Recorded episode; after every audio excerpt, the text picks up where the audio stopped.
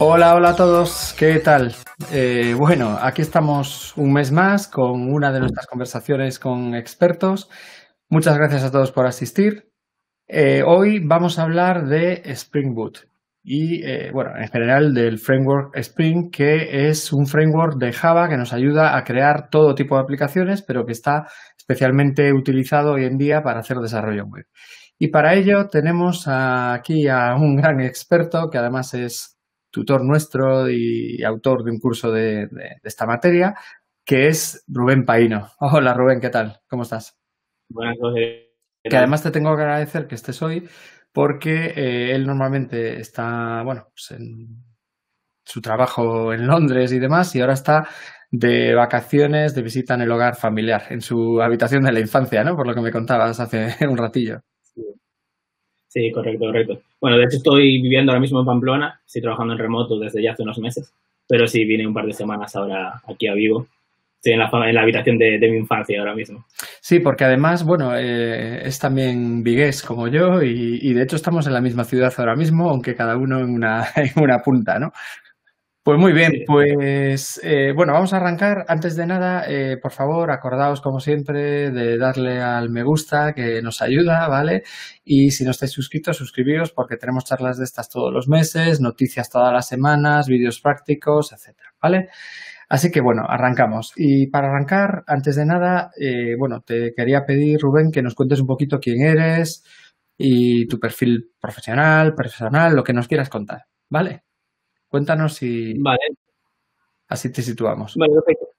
Pues sí, eh, bueno, ya hicimos una mini introducción, ¿no? Eh, soy, ahora mismo yo soy, soy vigués, como, como bien dijo José, y básicamente hace cosa de cuatro años y medio más o menos me fui a Londres a trabajar en, en una empresa llamada Travis International, en la que aún a día de hoy sigo trabajando. Eh, mi, mi, rol actual es el de Tech Lead, en, en, este caso concreto. Trabajo con un equipo en, en Londres y bueno, mis responsabilidades, la principal es, fue el desarrollo, diseño, desarrollo y ahora el, mantenimiento del framework corporativo, que es básicamente pues una extensión que hacemos sobre el, sobre el framework eh, Spring Boot. De ahí, pues bueno, el conocimiento que, intento también impartir un poco en, el curso como, como tutor y demás. Y bueno, además de eso, pues tengo otras responsabilidades, ¿no? He estado a cargo de, lo que es la transición a, a, programación reactiva, utilizando Webflux, también con, mediante Spring. Eh, pues estoy metido en temas de, monitoring y, cosas así. Y bueno, luego también en mi tiempo libre, entre comillas, pues también intento dar alguna que otra charla en meetups. Tenía preparadas un par de charlas en, la DevOps de Polonia y en, y en la Spring IO de Barcelona, que bueno, por temas del COVID pues no se han podido dar, pero espero, tengo ganas de darlas el año que viene, si, si es posible. Y bueno, en mi tiempo libre, digamos, ya fuera del, del trabajo, pues bueno, me gusta, digamos, se puede ver en la, en la imagen, de hecho tengo ahí una colección de, de barajas de cartas, eh, pues hacía temas de, de, magia de cerca, básicamente con, con, cartas. Actué, de hecho, en Vigo un par de veces en, en un sitio que se llama de 4 a 4. Ah, y fuera de eso. Muy, muy de geek el, el tema. Sí. Y bueno, luego ya menos, menos de geek, pues me gusta el deporte en general, correr, hacía fútbol, aunque bueno, estoy un poco lesionado, ya no juego y tal, pero bueno, sobre todo salir a correr y así, y poco más. Pues muy bien, pues venga, eh, vamos a meternos un poquito en materia ya, eh, porque también así estamos esperando un poquito por los rezagados y arrancamos y cuéntanos un poco qué es esto de Spring. Cuéntanos de qué va, para qué sirve, en fin, qué es Spring Framework en principio y luego ya hablaremos de más cosas de por encima de Spring, ¿no? Vale, perfecto, sí. Pues Spring Framework, como el nombre indica, sin querer parecer muy obvio, es un framework, en este caso para, para el lenguaje Java. Eh, bueno, Java y demás lenguajes de la Java realmente. Eh, el concepto de framework, eh, vamos a explicar primero eso muy brevemente, ¿no? Cuando hablamos de framework, hablamos de, para, para que no lo sepa, una, se trata de una especie de librerías que podemos utilizar en nuestro lenguaje, ¿no? Pero hay una definición que me gusta bastante de, framework, una frase concreta, de hecho, que lo que dice es que la diferencia entre un framework y una librería es que el framework hace uso de la inversión de control. Con esto lo que queremos decir, ¿no? Y para entenderlo muy sencillamente, cuando utilizamos una librería o una biblioteca, lo que estamos haciendo es, tenemos una serie de, de APIs, una serie de métodos que nosotros invocamos directamente desde nuestro código y nos van a hacer algo. Mientras que cuando utilizamos un framework, lo que tenemos es una serie de librerías, una serie de código que invoca a nuestro código. Es decir, nosotros no las llamamos directamente, sino que nuestro código está de alguna forma instrumentado, modificado, eh, manipulado por este código. Entonces, Spring Framework sería básicamente esto, sería una serie de, bibliotecas. Sí que es cierto que algunas cosas las utilizamos explícitamente, pero la mayor parte de ellas, digamos que funcionan como por arte de magia, ¿no? Que, bueno, esto lo explicaremos más en profundidad, eh, pero bueno, básicamente sería eso. Y luego lo que, lo que nos ofrece, ¿no? ¿Por qué queremos hacer esto? Pues realmente lo que nos ofrece es una serie de beneficios a la hora de, desarrollar aplicaciones. Eh, Spring Framework está dividido en una serie de módulos. Eh, cada módulo pues, cumple una, función concreta. Tendríamos unos módulos centrales, digamos, lo que sería el, núcleo del framework, que lo que nos da, y quizás lo que más, más conocido es de Spring Framework, que sería lo que es la inyección de dependencias lo que nos permite irnos objetos como por separado y luego reclamarlos cuando los necesitamos sin tener que preocuparnos de cómo los creamos.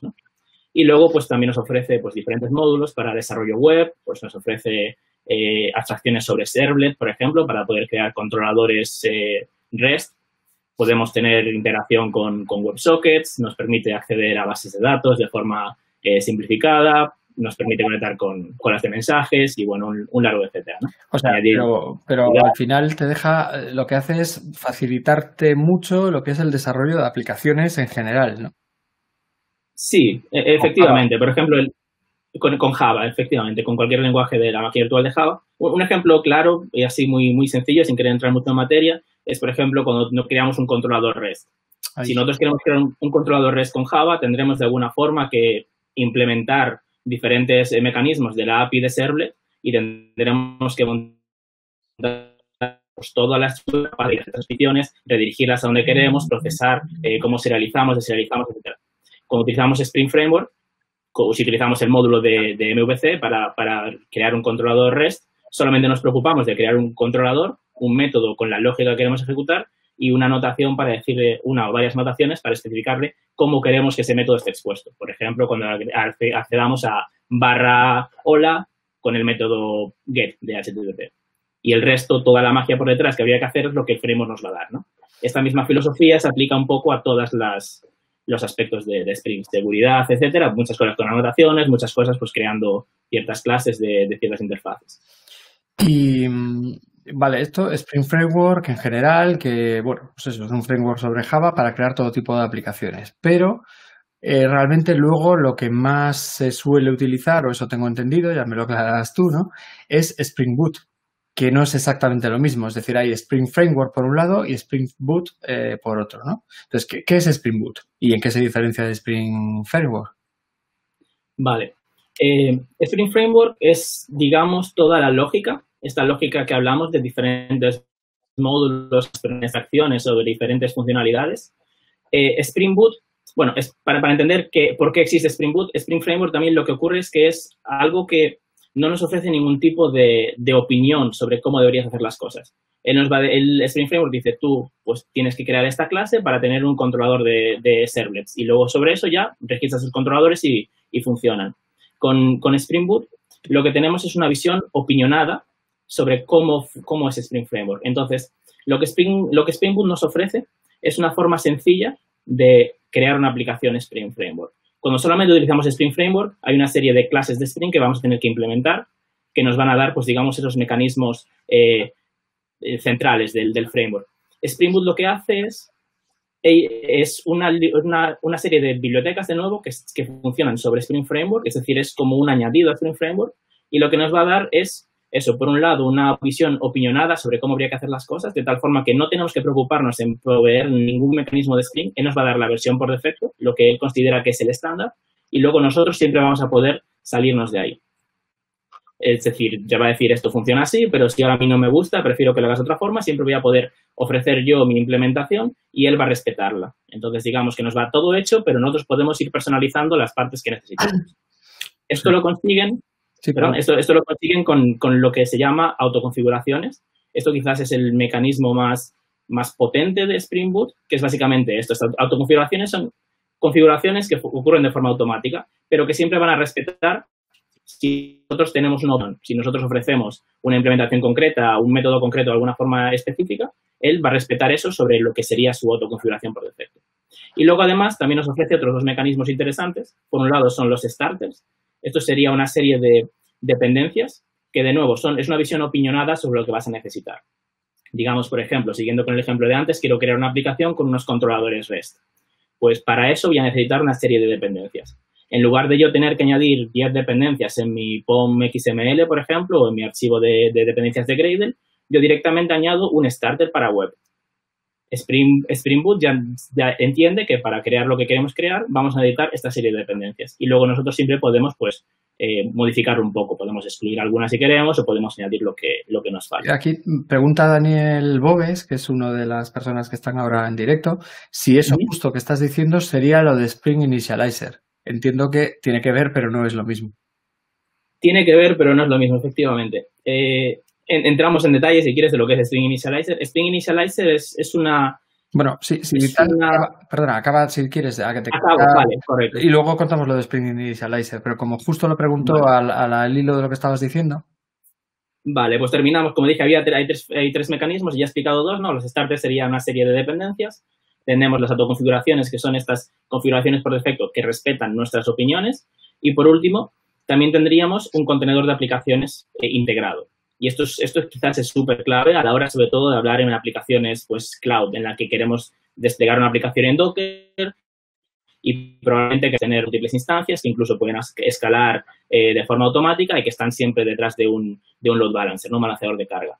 Eh, entonces, lo que nos va a ofrecer es, en vez de tener que crear una aplicación web estándar de Java en la que compilamos a un archivo .war y luego ese archivo lo desplegamos manualmente en un contenedor de aplicaciones externo, tenemos una aplicación que si bien es cierto, esta forma de operar sigue existiendo, la forma recomendada y por defecto es compilamos a un archivo .jar, es decir, un, archivo Java ejecutable, y ese archivo jar, cuando lo arrancamos, automáticamente va a levantar un contenedor de aplicaciones. En el caso de aplicaciones MVC va a ser un Tomcat por defecto. En el caso de utilizar pues, programación reactiva, utiliza Yeti.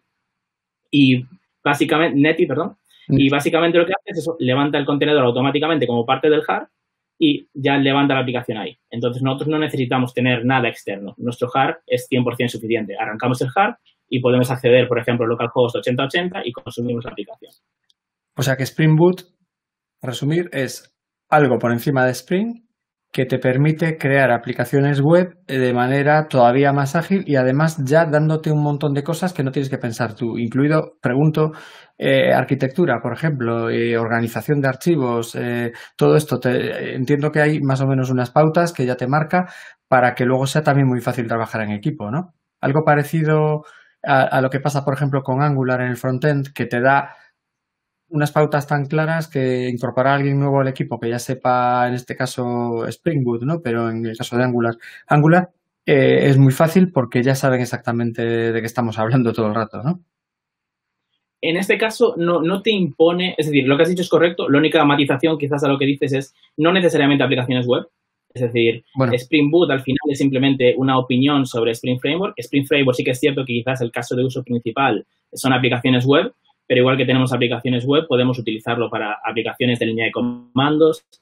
Tenemos a lo mejor aplicaciones que sean eh, procesos que simplemente gestionan eh, colas de mensajes, míticas eh, aplicaciones de, ya proceso de, procesado de mensajes, de transformación.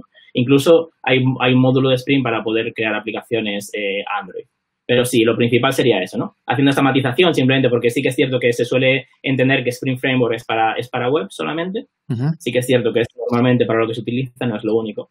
Y, luego, no ofrece... El, concepto de arquitectura es un poco ambiguo, ¿no? Depende un poco qué entendamos por arquitectura. Sí que es cierto que Spring Framework, no Spring Boot, Spring Framework eh, impone este patrón MVC, es decir, es como eh, el eh, patrón vista, modelo vista controlador, básicamente, ¿no? Y, sí que es cierto que tiene esta arquitectura de tres capas, eh, en la que pues tendríamos por un lado controladores, por otro lado capa de servicio, ¿no? Para lógica de negocio, para acceso a servicios externos, y luego tendríamos una tercera capa de persistencia. Pero fuera de eso, no nos impone ningún tipo de estructura. Eh, sí que hay unas pautas bastante marcadas en Java, eh, en las cuales pues, una aplicación debería tener una estructura concreta y obviamente se, recomienda que se sigan ciertas esas pautas pero digamos que no, no es que tengas que tener archivos en una carpeta concreta o con un nombre concreto. Obviamente hay archivos de configuración que sí que tienen que tener un nombre concreto, pero en general no, no sería el caso. Y, perdón, otra, otra pregunta. Eh, vale, dado que Spring Boot está por encima de Spring Framework, que es algo construido por encima de Spring Framework, también para facilitar un poco su uso y demás, ¿sería necesario eh, aprender Spring Framework antes de Spring Boot? ¿Puedes aprender los dos en paralelo o, por ejemplo, con aprender Spring Boot es suficiente? Es una muy buena pregunta, de hecho, y es una pregunta que, de hecho me, han hecho bastantes veces. Em, la respuesta corta es hay que aprender los dos. Eso sería lo que, lo que yo te diría. El tema es, eh, es importante entender que Spring Framework como, como framework es, es un mecanismo bastante complejo. No necesariamente muy difícil de utilizar, pero sí que es cierto que requiere el entender, por ejemplo, eso, cómo crear el controlador de, servlets, cómo crear diferentes, diferentes eh, clases que van a ser necesarias porque son los mecanismos base del framework.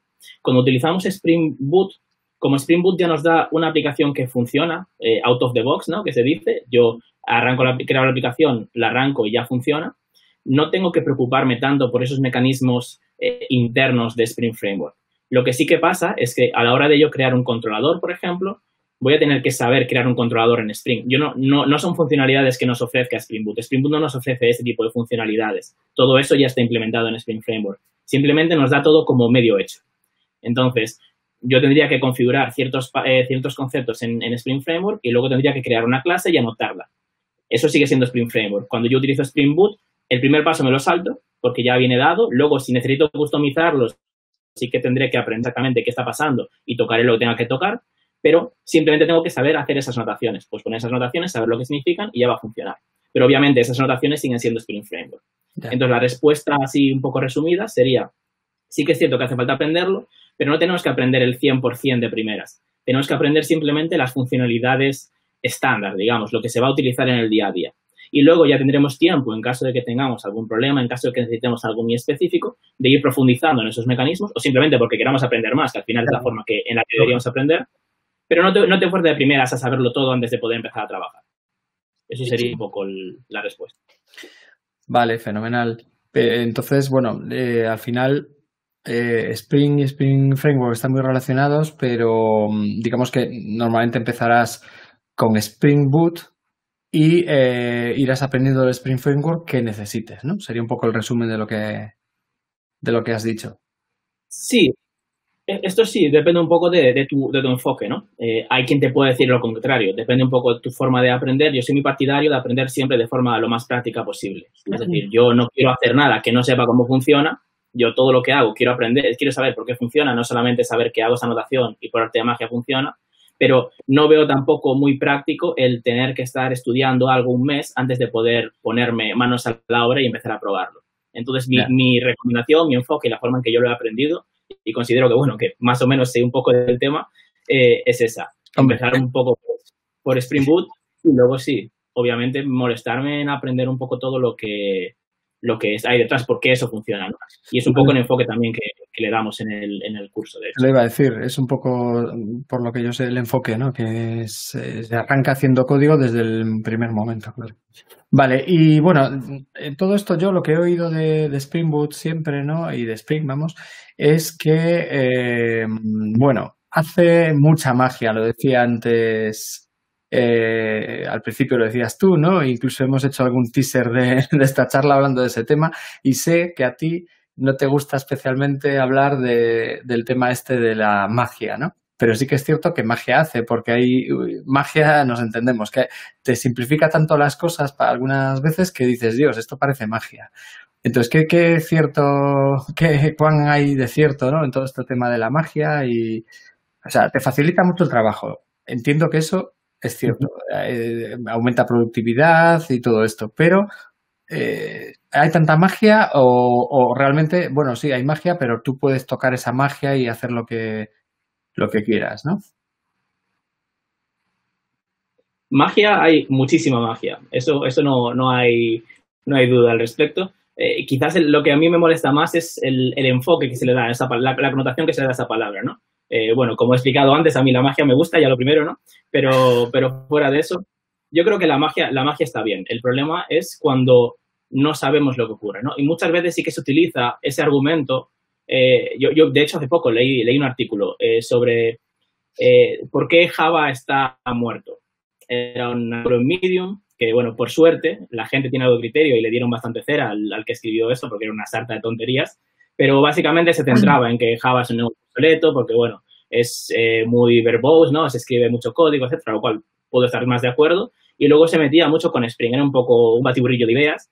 Y el tío en teoría era un arquitecto que, bueno, se había reincorporado después de no sé cuánto tiempo y echaba en cara esto, ¿no? Que, que Spring es muchísima magia, que tú haces algo, pero luego por debajo hay 20 niveles de indirección. Yo hago esto, pero esto acaba llamando a cuatro proxies, llama no sé qué y al final acaba haciendo algo diferente.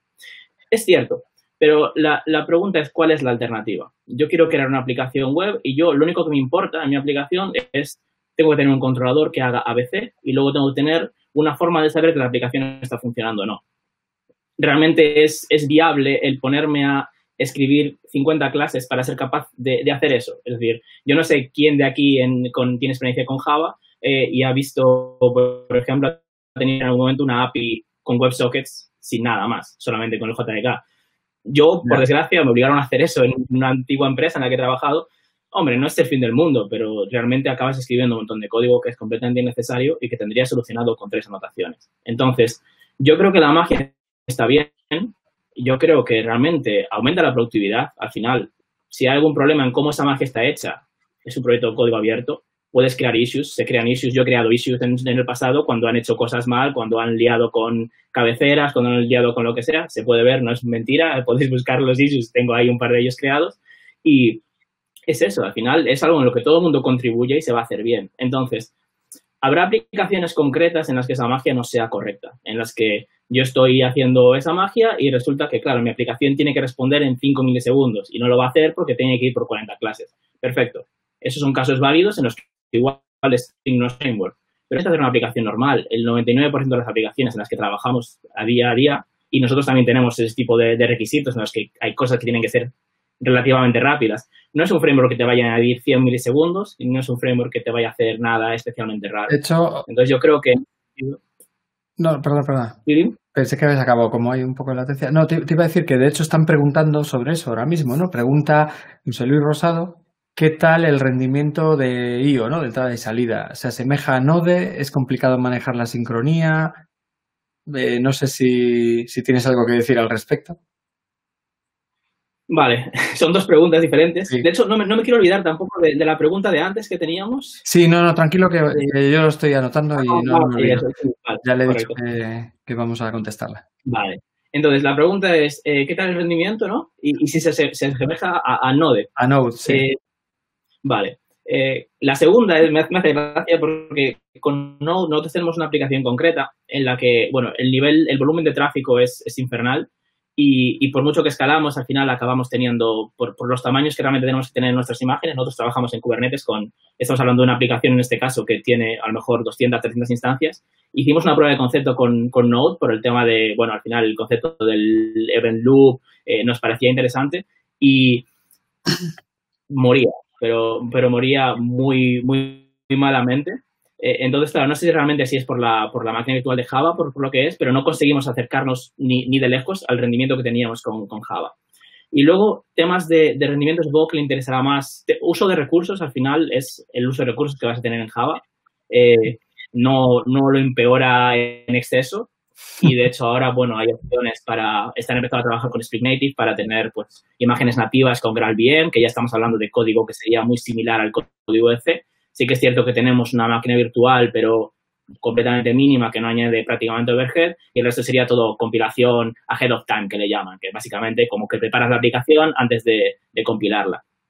Pero incluso sin eso, depende mucho el requisito que tú tengas, pero si tus, si tus objetivos, tus niveles de objetivo, no, SLOs, SLIs, estos, no sé cómo se dice en castellano, perdona, eh, pero si tus objetivos al final estamos hablando de que son cientos de milisegundos, no vas a notar ninguna diferencia por utilizar esto. Si necesitas una aplicación que tiene que contestar al milisegundo, estamos hablando de cosas muy concretas, banca, trading, etcétera, probablemente en esos, en esos casos el rendimiento te vaya a afectar. Pero lo demás es que me parece muy eh, ingenuo pensar que por no utilizar el framework, implementarlo tú más rápido. Hombre, Eso es mucho de lo que pasa. Dicen, claro, el framework hace cosas, iban más lentas, pero claro, tú tienes que hacerlo también, ¿no? Eh, vosotros en vuestra empresa manejáis volúmenes altísimos de, datos, ¿no?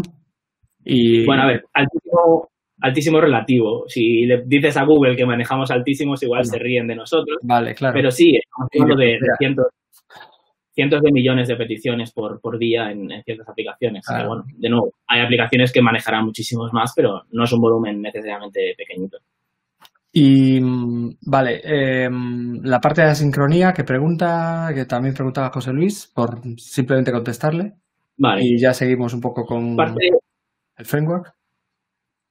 Parte de asincronía tenemos dos versiones, ¿no? Tenemos la opción asincronía en un evento, en, un sistema multihilo estándar, eh, lo que sería Spring MVC, por ejemplo, en la que utilizamos pues Tomcat, por ejemplo, por detrás, eh, y la, la API Servlet, básicamente.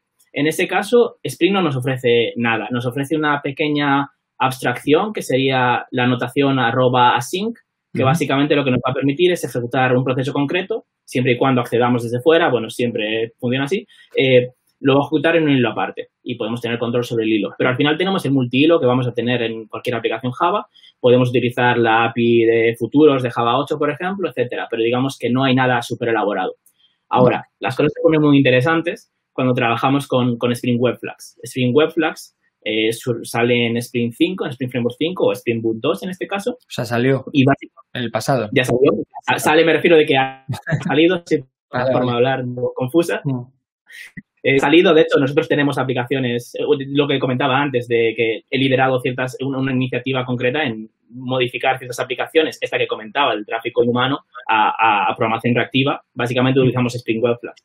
Spring Web Flags es una abstracción sobre un proyecto que se llama Reactor, que es básicamente, pues, eh, está montado sobre, sobre Yeti y viene eh, sobre Netty, sigo diciendo Yeti, pero es Netty con N, perdón, eh, y básicamente es, eso, es una es programación reactiva. Sería similar al, al event loop de Node, pero en vez de ser con un único hilo, tenemos una serie de hilos. Son varios hilos y el concepto cambia completamente. Nosotros tenemos, hacemos una petición, esa petición no se bloquea. Yo hago una, una petición de, de, IO a un sistema externo, registro un, callback, mi hilo sigue haciendo otras cosas y cuando esa petición vuelva, ese callback se va a ejecutar en el hilo que le toque en ese momento. Básicamente tenemos a lo mejor cuatro hilos que están girando y se encargan de procesar cientos de, peticiones, miles de peticiones. En ese sentido, cuando necesitamos este tipo de asincronía, para mí la, forma de hacerlo correctamente es Webflags. Te evitas muchísimos problemas. Sí que es cierto que hay una curva inicial por Project Reactor, aprender eso, cómo funciona la, API de Project Reactor, pero detrás de eso la interacción es completa con, con Spring.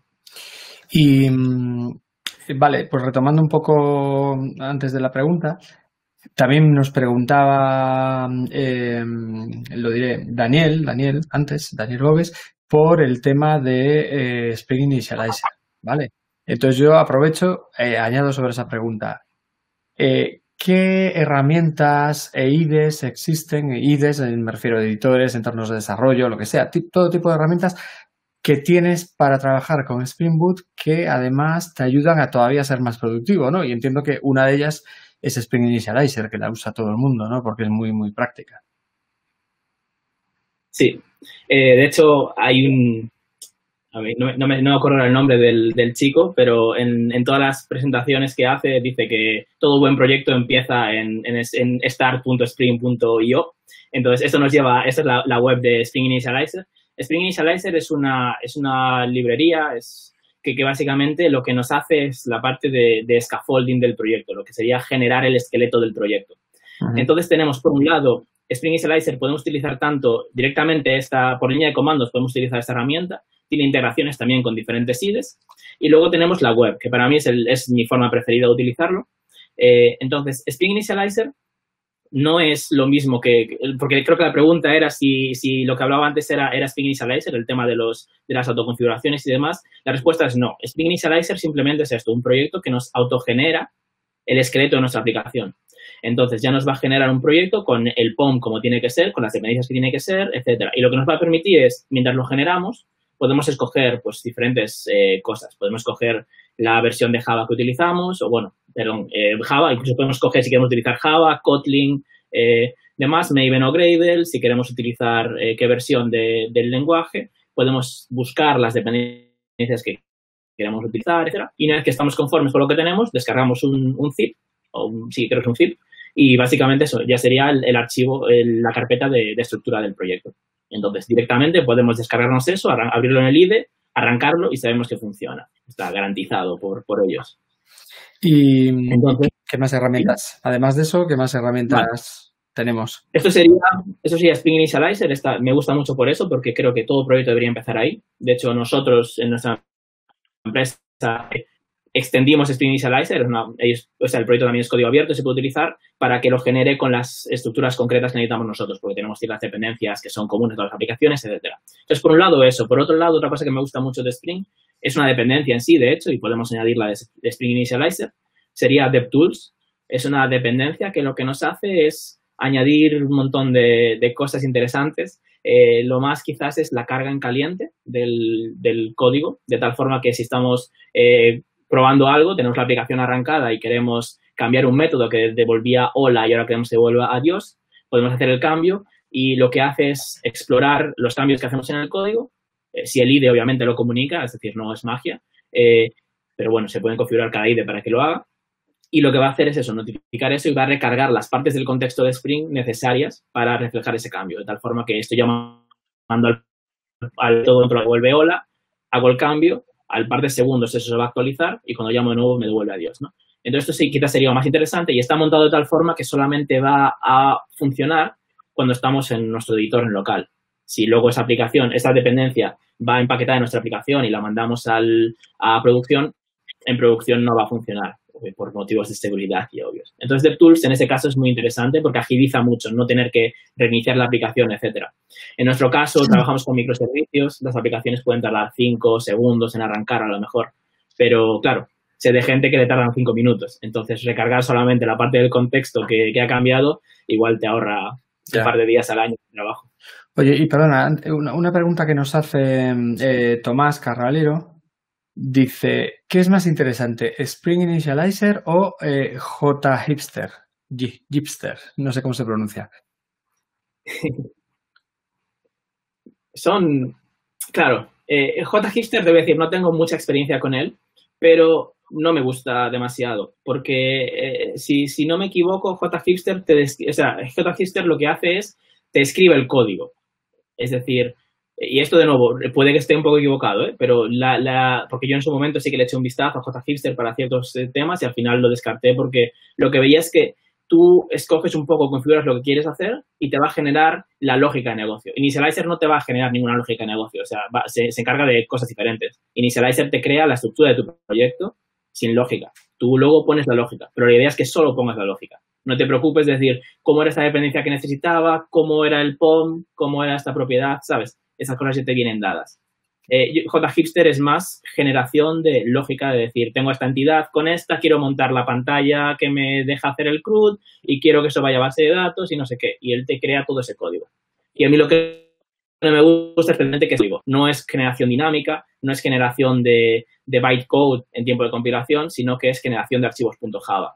Al menos esa es mi, la forma que yo lo entendí. No sé si tiene más formas de hacerlo. Pero eso, la respuesta corta es no, no tratan de lo mismo. Uno es lógica de negocio, J. Hipster, el otro es simplemente estructura de, proyecto.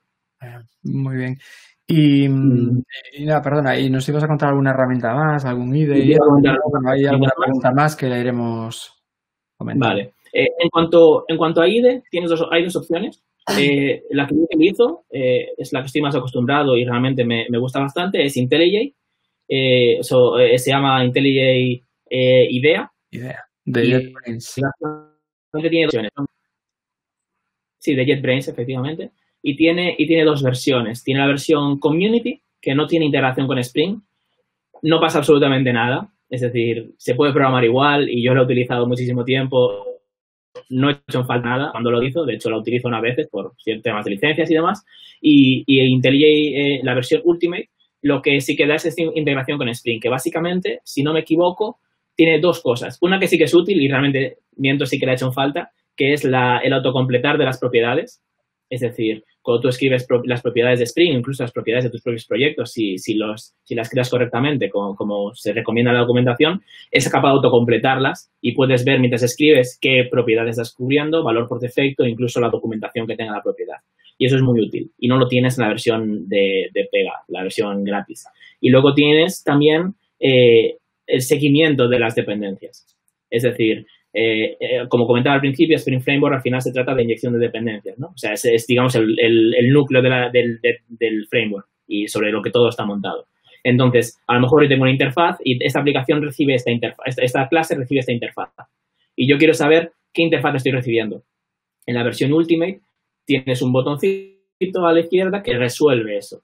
No siempre funciona bien, eh, casi siempre funciona bien, pero depende un poco de la magia que hagas, depende de si tus dependencias vienen en tu propio código, si vienen a lo mejor de una librería de terceros, etcétera. Es posible que no lo siga, pero casi siempre lo sigue. Y realmente no se echa mucho en falta, es decir, no es muy difícil tampoco el saber que llega o que no, y en de los casos tienes el debugger. Entonces, casos concretos te puede ser útil, pero por lo general tampoco se echa mucho en falta. Y luego, en caso de que no utilices IntelliJ, eh, existe un proyecto que se llama Spring, antes se llamaba Spring Tool Suite, si no me equivoco, y era una versión, era una distribución concreta del, del, IDE Eclipse. A mí personalmente yo lo probé, eh, tenía un ordenador de aquellas bastante pepino, o sea, recién comprado, último hardware, en plan procesador overclockeado a tope y me iba muy lento. Eh, me parecía que era, o sea, Eclipse en general nunca me ha gustado demasiado, eh, va bien si va pelado, pero cuando le añades demasiados plugins, en mi opinión, va mal. Eh, eso ocurría, eso existía antes. Ahora mismo eso ha pivotado y ahora se llama, si no me equivoco, Spring Tools. Spring Tools iban en la versión 4. Y es básicamente una serie de plugins para diferentes IDEs. Entonces soportan Visual Studio, si no me equivoco, y seguro que soportan eh, tanto Eclipse como una versión de Eclipse que es código abierto, que ahora mismo no me voy a acordar el nombre. Pero básicamente eso sería como extrajeron eso del, del como lo dejaron de ser una distribución estándar de, de, Eclipse y pasaron a ser un paquete de plugins que puedes añadir en tu IDE favorito. Vale. Eh, pero bueno, personalmente, para mí IntelliJ es el mejor framework para, para Java y para, y para Spring. Sí, bueno, yo conozco mucha gente que dice lo mismo, por algo será. Y la verdad que lo de JetBrains tiene mérito. Eh, vivir de vender herramientas para desarrolladores con los tiempos que corren y la verdad que la gente que los prueba suele estar casi siempre encantada. Sí. Vale. Yo, mi, recomendación, simplemente, perdón, para quien esté escuchando esto, mi recomendación es si, alguien quiere probarlo, no os volváis locos con el Ultimate, eh, pillad el, gratuito, probadlo, y yo creo que está bien. Y si no, bueno, Visual Studio probablemente os guste también. Al final es un IDE. El que os acostumbréis es lo que os va a gustar. Sugiere, Sugiere aquí Daniel eh, uno que se llama Teia, que bueno, yo no lo controlo, no sé si es Teia es el que creo, creo que es una versión eh, open source de, de, Eclipse, si no me equivoco. Igual es una cosa diferente, perdón, de, Eclipse, de Visual Studio, pero independientemente sí es el que me refería, son, son los tres que, que soporta. Teia, Visual Studio y Eclipse. Vale, vale. Bien, eh, pues eh, yo bueno tenía algunas preguntas y, demás, pero bueno, puedo ir metiendo alguna más de la gente. Bueno, pregunta José. Eh, Spring Boot Suite se encarga de lo mismo, crear el esqueleto para iniciar un proyecto Spring. Spring Boot Suite. sí, no sé muy bien a qué se refiere. Te lo comento por si. No, no entendí, no entendí la pregunta. Mm, pues dice Spring Boot Suite Supongo que hay falta una coma. Se encarga de lo mismo, crear el esqueleto para iniciar un proyecto Spring. No sé, será. Entiendo que Spring Suite. ¿Te suena? Entiendo que me está preguntando por Spring Tool Suite. Aquí dice Spring Boot Suite, no sé. bueno, que nos escriba un comentario y nos lo aclare y no hay, no hay problema. No hay problema. Te nos congelas un poco, no sé por qué, pero te congelas un poquito de vez en cuando. Maldita sea. Bueno, eh, vale, eh, eh, lo que te iba a decir. una pregunta muy típica que nos hacen y que por eso te la quiero hacer a ti, ¿no? Y luego volveré con otras preguntas que hay aquí. Por ejemplo, José tiene alguna otra más.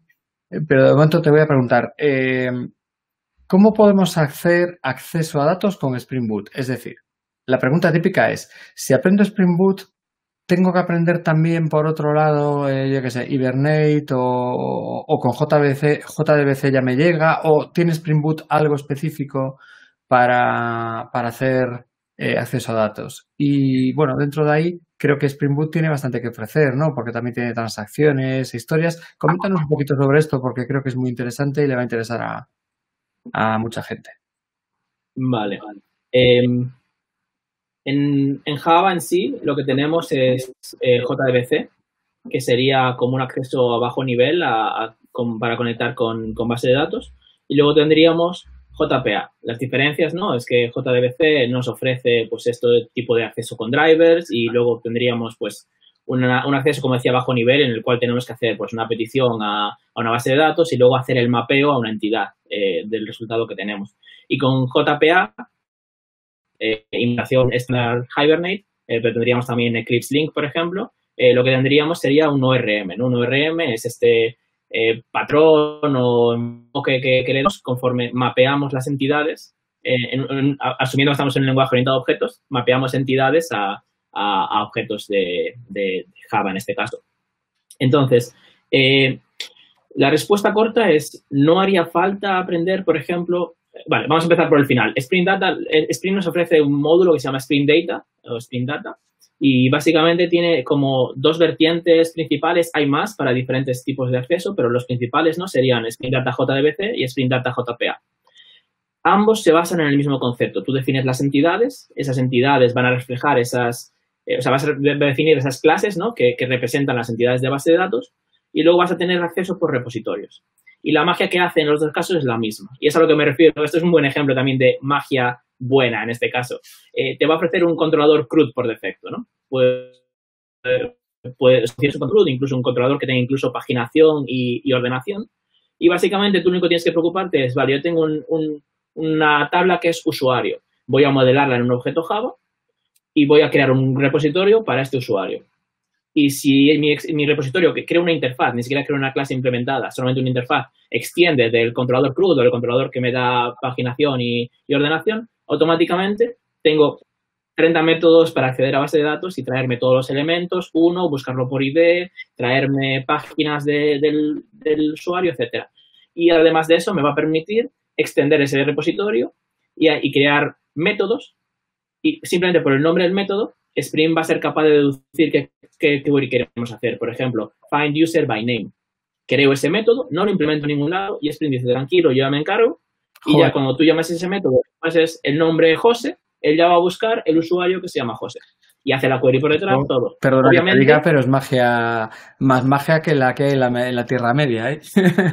Está muy bien, fue, súper productivo, pero he de confesar que ese fue el punto de inflexión para mí. Ahí fue cuando me terminé de enamorar de, Spring. Sí que es cierto que sí, puede llegar a ser complejo, ¿no? Al final el, asumir eso pero está bien documentado. Esa es una opción de hacerlo, pero siempre podemos ir a otro nivel y anotar con una anotación y especificar la query exacta que queremos hacer o incluso podemos implementar la interfaz de alguna forma y, crear el método más, más a mano si necesitáramos. Entonces, Spring Data, independientemente sea JDBC o JPA, nos va a ofrecer lo mismo en ese sentido. ¿Qué ocurre? Si utilizamos JDBC, realmente no nos tenemos que preocupar de nada. No hace falta que sepas nada de JDBC, porque él se va a encargar de todo. JDBC al final es hacer estas eh, peticiones con prepared statements y demás clases que, sacas de una conexión y luego hacer un mapeo de un entity result que sería el resultado. Eso sería como una especie de mapa en el que tenemos filas y columnas y tenemos que ir por cada fila creando un objeto nuevo y por cada columna haciendo el setter para setear el valor, ¿no? establecer el valor. Todo eso lo hace por nosotros. Lo único que nos tenemos que preocupar es de qué ofrece JDBC en ese caso, o sea, Sprint Data JDBC, que sería básicamente nos ofrece eh, ese mapeo estándar y nos soporta eh, relaciones eh, one-to-one o uno a uno y, y uno a, uno a n, pero no nos soportaría ni n a 1 ni n a n. Y luego, si queremos utilizar JDB, JPA, Sprint Data JPA, ahí es cuando sí que las cosas se complican un poquito, porque al final, por lo utiliza Hibernate. Y el problema de, Hibernate, de JP en general, es que hay cierta lógica que se, se eh, añade en la parte de la, de la entidad. Cuando definimos la clase Java, tenemos que definir la relación to many to one con una anotación, tenemos que especificarle si queremos que la cargue de forma eh, eager o lazy, o sea, básicamente si queremos que la cargue cuando cuando ya que hacemos la petición inicial o si queremos que la cargue única y exclusivamente cuando accedemos al campo, etcétera. Toda esa complejidad es necesario al menos saber que existe para que cuando empiecen a pasar cosas raras, que siempre van a pasar, como te pides Hibernate de primeras, pues sepas cómo, cómo, solucionarlo. Pero te ofrecen mucha, mucha tranquilidad, en el sentido de que te, te quitan mucho trabajo. Sí, yo no controlo mucho de Spring, pero bueno, eh, tu curso lo he visto de pe a pa y, y lo que sí he visto es que esa parte, que a mí me parece siempre un tedio absoluto, te agiliza muchísimo el trabajo, ¿no? Y me llamó bastante la atención y creo que es importante todo este tema de las transacciones, ¿no? También eh, integradas dentro de todo el paquete y, y demás. No sé si quieres comentar Sí. algo de eso. Sí, sí, podemos comentarlo muy, muy, muy por encima. Sí, Eh, bueno. utiliza- define, define estas transacciones, ¿no? Al final podemos definir transacciones simplemente con anotaciones.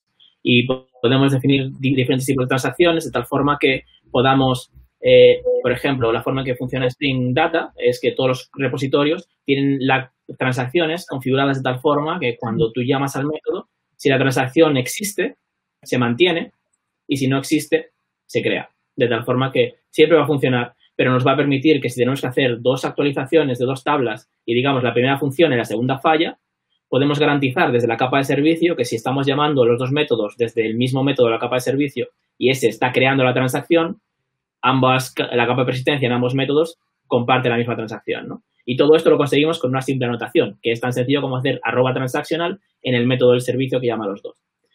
Entonces, así por encima, eso es lo que nos ofrece a nivel de transacciones. Por detrás, pues hay un Transaction Manager que se puede configurar, diferentes temas, pero la parte básica sería esta. Es capaz de mantener esa misma transacción de la base de datos en los dos métodos, siempre y cuando lo tengamos en, un- en una capa de servicio. Y es tan sencillo como eso, anotar una clase. Perfecto. Y mm, eh, bueno, voy a hacerte un- alguna pregunta de las que nos están transmitiendo las personas que están ahora conectadas, que aún estaba pendiente, ¿vale? Bueno, empiezo por una, hay, hay una pendiente de José, pero voy a empezar por una de, eh, vamos a ver, es que tengo aquí unas cuantas. Bueno, a ver, voy a empezar por la de José. Eh, me está preguntando, es que mm, me cuesta a veces entender un poco lo que está preguntando porque le falta, bueno, dice, ¿cada cuánto están sacando actualizaciones de Spring Boot? Vale, y lo pregunta por una cosa concreta, que eso es lo que no entiendo bien, pero a lo mejor tú sí, ¿no? Que es que dice que, él usó una dependencia Spring Cloud Netflix y quería utilizar Ribbon, que debe ser un control o algo similar, pero en una actualización dejó de funcionar. Y dice que ahora Ribbon está directamente en Spring Cloud. No sé si todo esto tiene que ver exactamente con Spring Boot o no y si puedes decir algo al respecto. Sí, no, no, no quiero convertir tampoco esta, esta charla ahora en una charla de soporte de, de un fallo no, concreto. Si es algo tan, específico, podemos pasar, no hay problema. Yo te lo estoy... No, no, no. Porque hay pocas preguntas y voy transmitiendo, ¿vale? hay diferentes, hay un tercer proyecto en el que no nos metemos y realmente es que es no, sería contraproductivo porque depende mucho en qué trabajes. Eh, hay un tercer proyecto que se llama Spring, Spring Cloud, que Vale. es decir, tienes Spring Framework por un lado, tienes Spring eh, Boot y Spring Cloud sería una serie de integraciones, intentan ser integraciones genéricas a diferentes proveedores. Por ejemplo, hay proveedores de colas de mensajería o diferentes eh, proveedores de eh, Circuit Breaker, por ejemplo. ¿no? Eh, puedes utilizar Histrix, puedes utilizar Resilience4j, etc. Entonces, digamos que tengan como una abstracción que en la mayoría de los casos es una abstracción un poco en el sentido de, vale, de cuando estamos hablando de un Circuit Breaker, por ejemplo, Histrix tiene ciertas funcionalidades, pero Resilience4j no tiene que tener exactamente las mismas. Entonces, digamos como que pierdes a lo mejor un poco de, si mantienes esa abstracción, pierdes funcionalidades concretas. Pero, pero claro, Spring Cloud, eh, que yo sepa, sacan una versión por año, si no me equivoco, y luego van parcheándola. O, o no sé si sacan eh, minors por el medio cada 3-6 meses, la verdad no te sabría decir. En el caso de Spring Boot, eh, creo que tampoco es una cadencia exacta. Lo que hacen es sacar una versión eh, y también creo que cada 3-6 meses pueden saber, subirla a pero depende un poco de, de la fecha que tengan estimada en base a los issues que tengan abiertos y lo que falte. Y luego sí, obviamente van abriendo, van sacando versiones patch cada vez que sale una, depende, un, una habilidad grave, un bug, lo que sea. Entonces a lo mejor te abren la, la 250 hoy y mañana tienen 251, ¿sabes? O 252 incluso, o sea, dependería un poco de los bugs que tengan, pero luego la 26, por ejemplo, pues tardará más en salir. Y eso, creo que la cadencia pueden ser dos, tres meses, seis meses, pero dependerá un poco de los issues. Pero bueno, igual hay una cadencia exacta, ¿eh? pero no te, no te sabría Vale. decir tampoco, ¿no? Pues, eh, a ver, yo tengo un par de preguntas mías más, ¿vale? Y luego eh, tengo varias de la audiencia que, bueno, creo que pueden ser interesantes y las voy a transmitir también, ¿vale? Entonces, venga, ahora hasta ahora hemos hablado de Spring eh, Framework, Spring Boot, de las eh, diferencias y similitudes, ventajas, desventajas, perdón, ventajas solo. Y precisamente mi pregunta viene por lo contrario y es, vale, eh, seguro que tú estás muy contento con él, pero dado que trabajas todos los días, seguro que también te encuentras con pegas o con historias. Entonces, ¿qué desventajas tendría para ti Spring Boot? Si te atreves a decírmelo. sí, sí, sí, por supuesto. Todo, nada es perfecto en este mundo. Spring Boot se acerca bastante, pero sigue sin ser perfecto. No, fuera bromas. Eh, Spring Framework en sí tiene sus desventajas eh, y, y, son heredadas con un enfoque diferente. Spring Framework es, complejo, es decir, no es algo que puedas leer y al día siguiente estar trabajando con él. Hay un montón de conceptos, hay miles de clases y están dando pues diferentes funcionalidades que a lo mejor no funcionan como tú quieres o que quizás no funcionan no como tú quieres, pero como tú entiendes que funcionan. Entonces, esto es una complejidad intrínseca de Spring Framework. El problema de Spring Boot es que, como yo decía, puedes aprenderlo empezando por algo funcionando y luego ir profundizando. ¿Qué ocurre? Como funciona out of the box, te estás trayendo bastante de esa complejidad, que no es necesariamente malo, y esto quizás es un argumento que más eh, desarrolladores más dinosaurios, digamos, ¿no? De que llevo 20 años sabiendo trabajar con esto y ahora de repente vienen estos chavales que utilizan boot pero no saben cómo funciona el filtro por detrás, no sé qué. Está bien, deberían saberlo, pero al final la realidad es que en el 99% de los casos no te hace falta. Entonces, el problema es ese, el caso en el que te hace falta. Depende un poco del perfil que tengas como desarrollador. Si tú te limitas a seguir un tutorial, hacer que funcione y pasar al siguiente punto y de repente tengo una aplicación montada con 50 conceptos que no entiendo, solamente sé que funciona, ahí tienes el problema. Y Spring, Spring Boot te permite hacer eso, porque te da todo hecho. Entonces, es un problema muy habitual. Eh, yo lo, veo, bueno, dado mi trabajo, pues lo tengo que ver, ¿no? Y, lo que veo muchas veces es que hay un aprendizaje no solo de Spring, sino de todo, vamos, de casi todas las herramientas, frameworks, lenguajes y demás, que es un aprendizaje muy basado en recetas, ¿no? Eh, en plan, eh, ¿cómo se hace esto? Y, aprendes, digamos, una mecánica para hacer algo, pero no, no entiendes realmente mucha gente no entiende realmente lo que está haciendo o lo entiende muy superficialmente y cuando aparece un problema o hay que salirse de la, del camino pautado es cuando hay un problema, ¿no? Y me imagino que te refieres un poco a, a este tema. Efectivamente, efectivamente. Entonces yo creo que no hay nada malo en eso y, me parece que nadie debería avergonzarse porque lleve trabajando X tiempo con Spring Boot y de repente se encuentre con algo que no sabe por qué pasa. A todos nos ha pasado, a todos nos pasa y te digo, o sea, eh, el framework corporativo que tenemos y créeme que hacemos muchísima magia y exploto un montón de mecanismos de Spring y hago un montón de cosas que se pueden considerar complicadas, requiere cierto conocimiento, pero eso no significa que a lo mejor cosas más básicas no las tenga al, pie de la letra. Es decir, al final es algo tan inmenso que no creo que nadie pueda saber absolutamente todo. No, claro. Eh, de hecho, incluso en los propios issues de Spring, muchas veces alguien entra y al final acaba resolviendo otra, otra persona del equipo porque no, no, no sé, uno no está, está al 100% enterado de, cómo va, ¿no? Entonces, yo creo que por un lado es eso, esa complejidad, quizá una curva de aprendizaje que parece muy atractiva al principio porque eh, te lees cuatro cosas y ya tienes una aplicación funcionando y un controlador con acceso a base de datos y, todo el rollo, pero luego, claro, de repente ya no es un camino de rosas y empieza a ser algo que si no te has molestado ni ir aprendiendo por qué pasa, cuando algo falle, a lo mejor tienes una semana un poco complicada entendiendo por qué, por qué falla. Eso sería un punto importante. Creo que que es intrínseco a todo al final, a día de hoy prácticamente todo es fácil de utilizar de primeras y luego cuando las cosas van mal es cuando empiezan los lloros. Y luego quizás algo un poco más específico y es algo contextual que en teoría, si tenemos esta charla en un año, confío en que ya no sea el caso, es el soporte nativo a, a, lo que comentaba antes, ¿no? Eh, las imágenes con, con GraalVM. Eh, GraalVM es una versión de la máquina virtual de Java que realmente permite eh, eso, función nativa, como comentaba antes, y el tema es que, claro, hay un pequeño problema en Java con esto y es el concepto de la API Reflection. La API Reflection, en .NET, eh, básicamente es una API que nos permite como descubrir código en tiempo de ejecución. Podemos explorar mm. clases, explorar los métodos, podemos invocar métodos, podemos hacer lo que, lo que la imaginación nos permite. Súper útil, pero tiene muchas pegas, sí, mm. Claro. Entonces, es súper útil y mucha gente es muy reacia a utilizar la API Reflection. Obviamente no deberías utilizarla para, para cosas básicas, pero, por ejemplo, Spring Framework depende mucho de Reflection. Entonces, a la hora de crear esta compilación en tiempo de ahead of time, ¿no? Que, que, le llaman, El tema es que, claro, si tú sabes que mi código va por aquí, va por aquí, llama este método, este, esto, yo puedo anticipar todo eso. Pero si ahora mi método de repente recibe una variable con el método con el otro método, ahí te ves loco. No puedes seguir eso porque es imposible saberlo en tiempo de, compilación. Entonces es contra los problemas. Y Spring Framework lleva muchísimo tiempo, muchísimo tiempo, digo, desde 2018, por lo menos que yo sepa, eh, trabajando en, ofrecer soporte nativo. Pero a día de hoy sí que existe Spring Native, eh, a partir de la 2.4, creo, de. Pero está pero, en beta todavía, que yo sepa. Mm. Es, es, muy beta. Y es que lo saqué nosotros llevamos hace dos o tres semanas, por eso lo sé. sí, correcto. Mm. Nosotros estamos atentos porque llevamos tres intentos ya de, esta aplicación que comentaba, que es la famosa, que, tiene muchísimo tráfico y realmente consume al final bastantes instancias.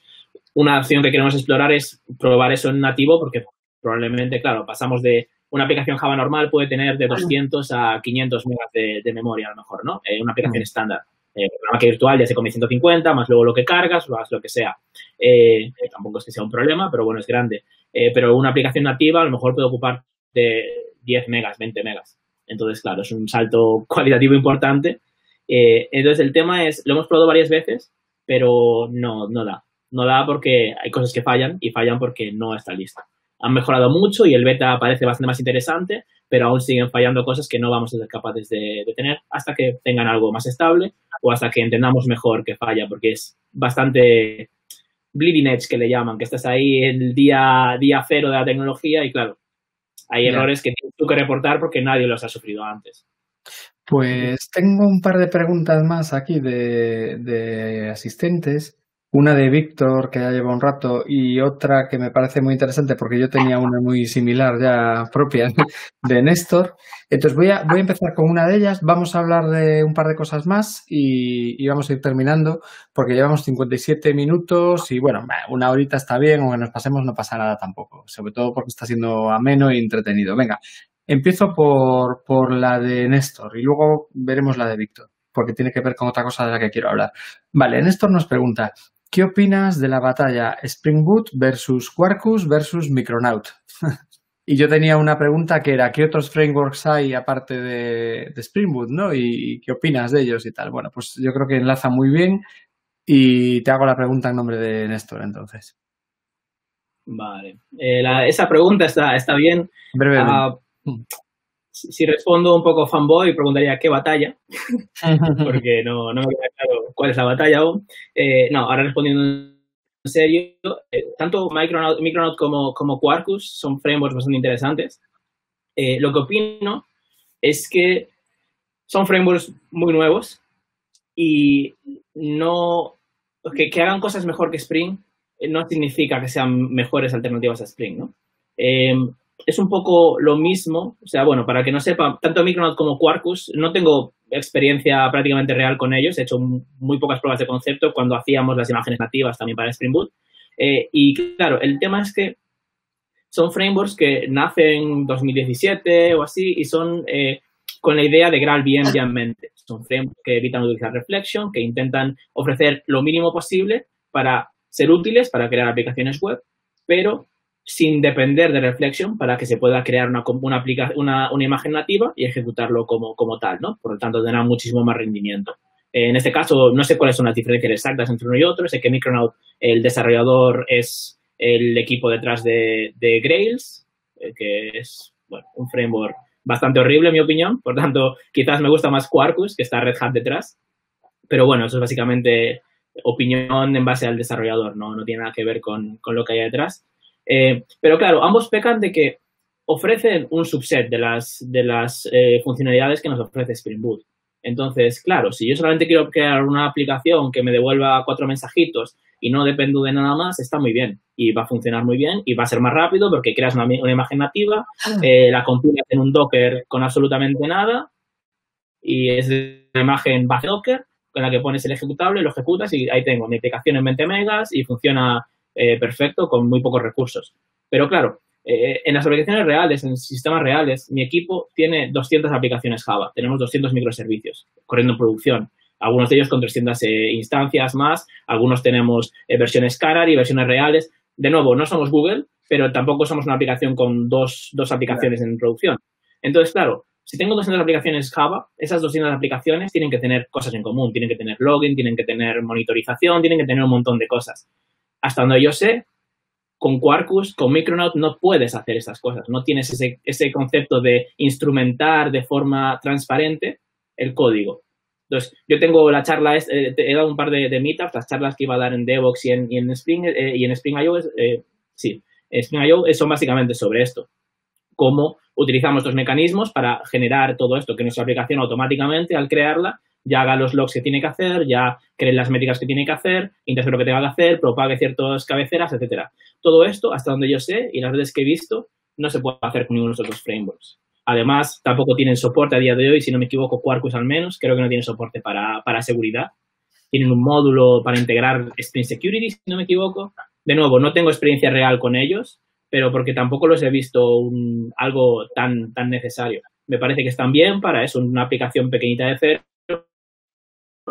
No creo que sean, no, no son competidores reales porque es como si tienes una tienda que vende muchos libros online y dices, ¿qué opinas esta tienda contra Amazon? Vale, vende libros online muy bien, pero no me vende el 97% de los que vende Amazon, ¿no? Sería un poco el símil. Pues eh, tengo, vale, eh, para ir terminando, a ver si en cinco minutos más o menos acabamos, quería hablar eh, brevemente, ¿vale? De, un par de cosas que además están relacionadas con la pregunta que teníamos aquí de, Víctor, ¿vale?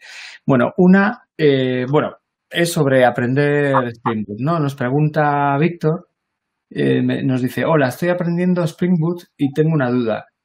¿Debería invertir más tiempo en aprender Timeleaf Angular o React para el lado de frontend con Spring, ¿no? Y yo, bueno, ahí aparte añado, bueno, pues ya que estamos y nos preguntan sobre esto, cuéntanos muy brevemente eh, de qué va y, bueno, y qué contiene y demás el curso de Spring Boot que hay en Campus MVP hecho por ti. Y luego quiero terminar con una pregunta que tiene que ver con el mercado laboral y ya terminamos. Eh, vale. La palabra.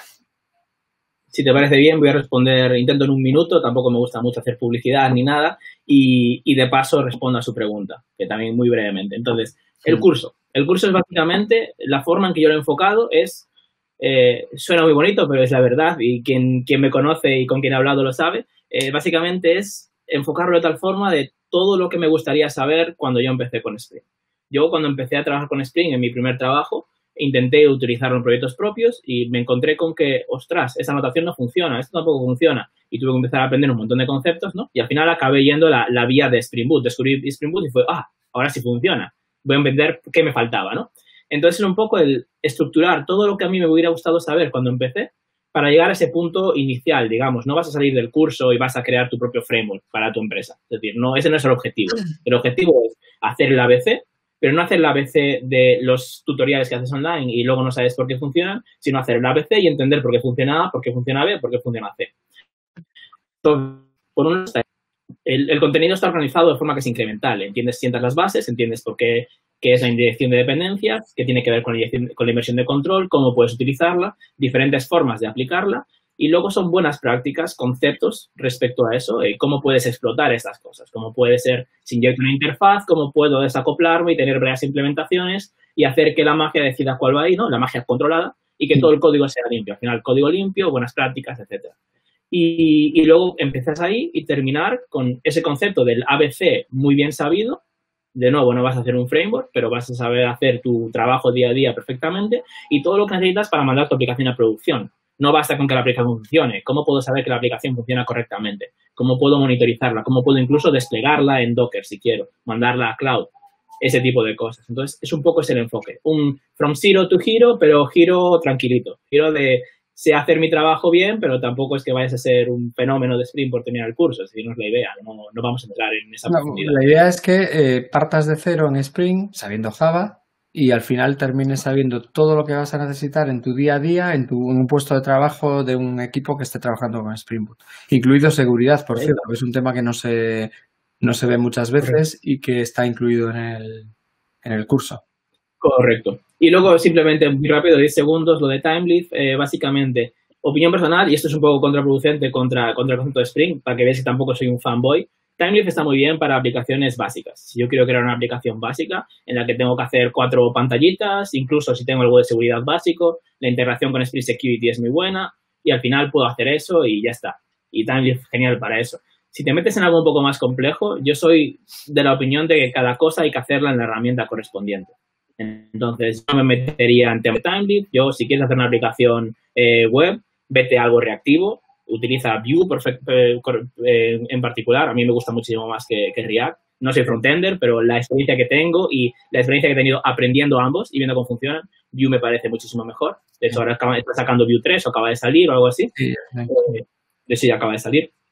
Por tanto, esa es mi, recomendación, es eso. Timeleaf está muy bien, es bueno saberlo y te va a servir para aplicaciones sencillitas, pero un frontend complejo en cuando tengas que actualizar cuatro campos cuando pase a ABC, vete a un... y, sobre todo Timeleaf, eh, bueno, con MVC encaja muy bien, pero para aplicaciones SPA, por ejemplo, ya no es ¿no? tan... Efectivamente, porque al final te encuentras con 3.000 líneas de, Ajax y demás para hacer recargas mandando código HTML del servidor al cliente. Estos son ejemplos reales de aplicaciones de empresas reales.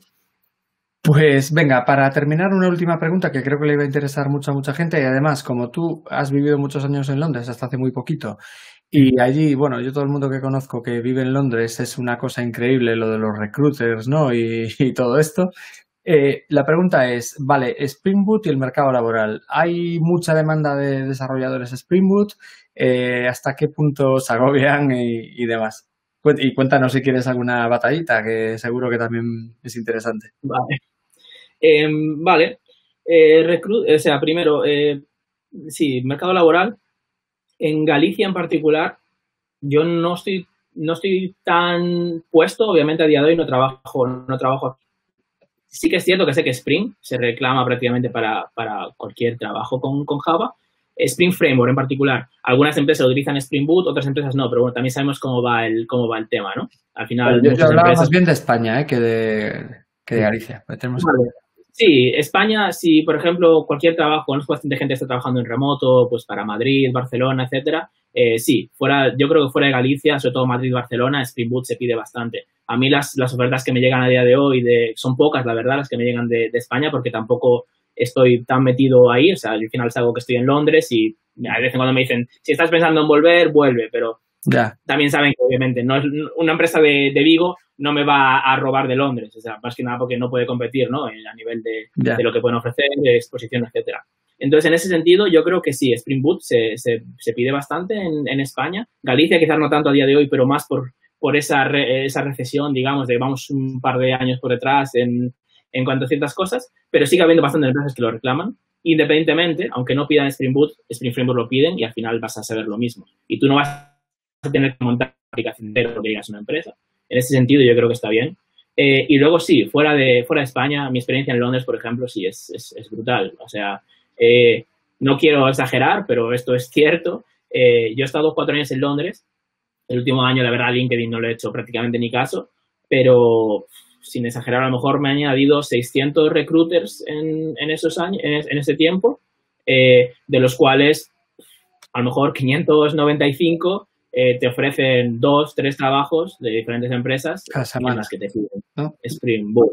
Sí, bueno, algunos te mandan tres ofertas por día, sí, pero en los no pesados, sí, a lo mejor para hacer las cuentas, a lo mejor he recibido 1.500 ofertas de trabajo diferentes de, de Spring Boot eh, sin exagerar. Entonces, el tema es, es, algo que se requiere. Entonces, cualquier lado, en Londres, todas las empresas que yo conozco trabajan con Spring Boot, todos los que trabajan con Java, obviamente. Hmm. Eh, una excepción, la única excepción es Revolut. Revolut no trabaja, pero porque es un, caso muy concreto de lo que explicaba antes. Una empresa que tiene que tener transacciones, que tienen que ir, si tardan un, un milisegundo, no pueden tardar dos, y en ese caso utilizan un framework propio. De hecho, no tienen nada, utilizan algo que ha montado sobre Java ellos. Pero es un caso muy, muy concreto y es la excepción, creo, la única excepción en la que pues eh, yo, mm, por dar un dato concreto, que hice una búsqueda en LinkedIn que, bueno, hoy por hoy, por lo menos en nuestro sector, es donde más eh, ofertas de empleo hay, ¿vale? Y están todos los recruiters ahí metidos, pero solo yo no sé las que no salen a la superficie, que hay muchísimas, ¿no? Que nunca salen a la superficie porque se mueven por contactos, te contactan directamente, lo que sea, pero en, en ofertas, en la parte de ofertas, el otro día cuando miré antes de, de esta charla, había en España 671 ofertas activas, de las cuales el 43%, que tengo aquí apuntado, que eran 288, eran para principiantes, eh, de Spring Boot eh, concretamente, con lo cual, eh, perdón, de Spring, de Spring, busqué Spring y Spring Boot, de Spring, lo cual me parece que está bastante bien. Hombre, hay más a lo mejor de PHP, pero no está, no está nada mal, desde luego.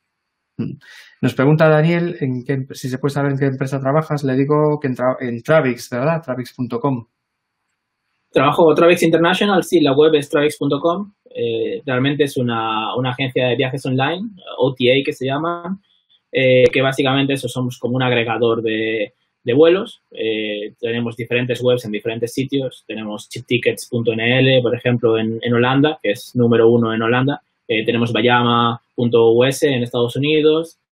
Y bueno, somos parte del grupo de Skyscanner y bueno, ahora mismo el grupo del, de Trip.com, eh, que es bueno, una empresa, la empresa más grande en, China del sector y somos eso, parte del paraguas de, de Skyscanner y demás. Caray. Bueno, Google no, pero no, está mal. Bueno, como grupo, como grupo sí, como grupo sí, como Travix somos una pequeña piecita y al final hay muchas empresas. En fin. Pero sí. No ya llevas ahí unos cuantos años, o sea, debe ser buena empresa, porque con la de con la de movimiento que hay y más en Londres, pues... Sí, la verdad, la verdad sí, es, buena empresa y aparte temas del COVID, obviamente, como, como cabe esperar, hemos sufrido bastante y sí que lo han hecho bastante bien para mantener al personal sin, sin certificarnos ni nada. Entonces, a nivel técnico es muy interesante porque no es Google de nuevo, pero tenemos eh, diferentes challenges, ¿no? Que son bastante interesantes a nivel de volumen y tiempos de respuesta y demás. Y, sí, es un buen sitio, la verdad, en el que puedes aprender bastante y se puede promocionar y tal. Está bueno. Genial. Mira, eh, parece que algunos están animando a última hora. Nos pregunta Fernando, eh, yo manejo Java S. ¿Es suficiente para empezar con Spring? Sí, con que sepas, yo mi recomendación, y no es necesario, eh, pero bueno, en mi curso, en mi curso yo, lo único requisito que tendrías quizás es saber Java, con que sepas Java básico, es decir, sepas crear una clase, sepas crear un método, sepas cómo funciona Java básico, sepas extender una eh, implementar una interfaz, extender una clase, con eso, en principio, te llega y sepas lo que es una anotación, ¿vale? Pero ya estaría. Eh, fuera de eso, si sabes Java 8, es recomendable, pero bueno, Java 8 básicamente la, la API de, de, streams, es decir, estas transformaciones, punto .stream, map, collect, lo que sea, y, ya estaría con eso. Mm. Pero eso, este último paso ni siquiera es necesario. En, la ficha del curso tenemos, nosotros en todas las fichas somos súper cuidadosos con, fin, eh, toda la información para que nadie se lleve engaño y están los prerequisitos necesarios para, seguirlo. Os he dejado, lo preguntó eh, una persona y acabo, alguien nos dijo si podíamos poner el enlace y, y, he puesto el enlace al curso ahí en los comentarios. También lo mm. dejaré el mañana en, en, la, en los comentarios debajo del vídeo y bueno, cuando le metamos las marcas de tiempo y todo eso. Bueno, pues eh, como ya llevamos, mira, casi hora y cuarto al final, no está nada mal. Eh, bueno, pues a mí me ha parecido muy interesante, se nota que sabes un montón.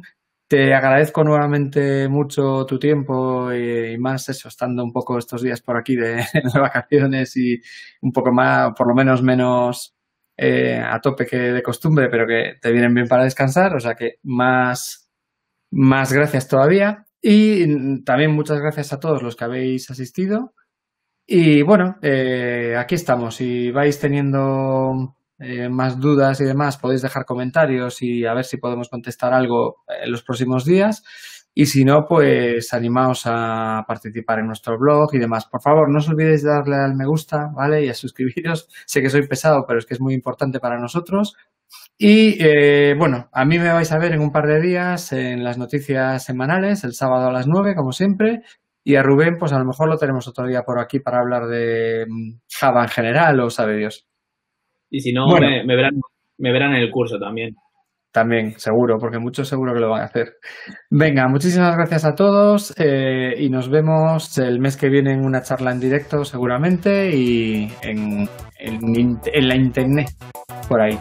Venga, un saludo a todos. Adiós.